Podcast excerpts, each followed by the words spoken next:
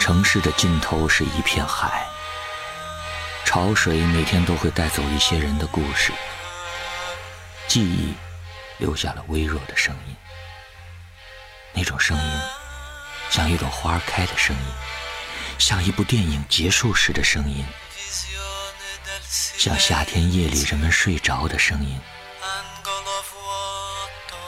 空气中有一种植物的味道。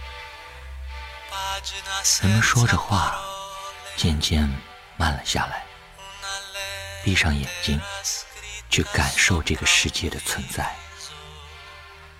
突然，有人走了过来，敲了敲你的门。他说：“你好，我是子轩，你今晚和我有个约会。”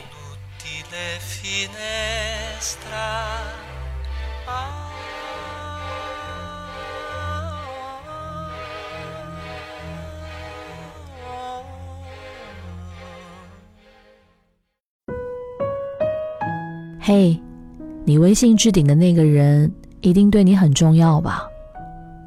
我有一个五千人好友的微信，每次登上那个微信的时候，手机都会被狂轰滥炸的消息吓到，反应迟钝。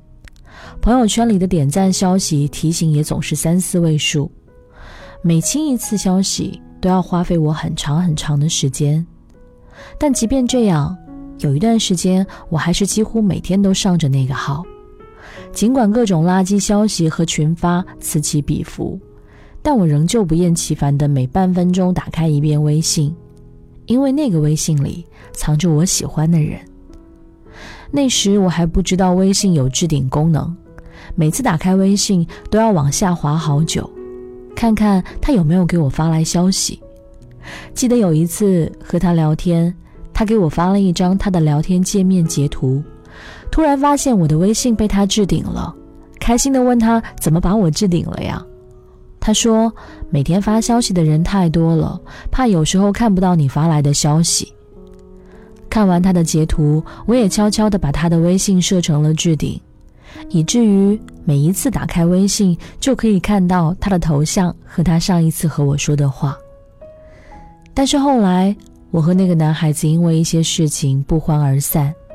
刚吵架时，我没有取消他的微信置顶。每次上微信，总是能看到他孤零零的在聊天框的最上面，而下面仍旧是一条接一条的未读消息。他的消息栏上还显示着我们最后一次说话的时间。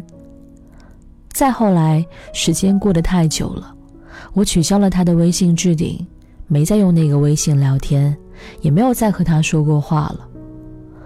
后来很长一段时间，我都没有用过微信置顶功能，因为当我看着曾经秒回自己的那个对话框，再也不会有消息提醒时，心酸又难过。在这个人人微信好友几百上千、微信群刷屏、消息九十九加的时代里，我们总是会想着法儿的对自己喜欢的那个人多一点偏爱，可是这样的偏爱不一定都能得到回应。你微信置顶的那个人还在吗？你们现在每天都会说话吗？我是子轩，和你说晚安喽。就算全世界闭上。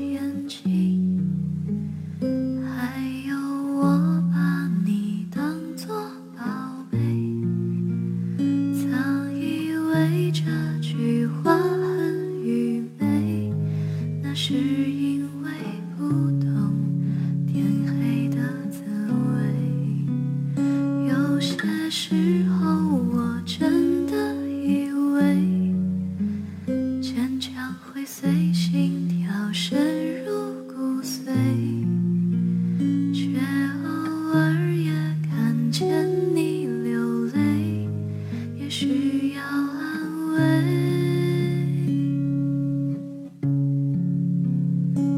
就算全世界闭上眼睛。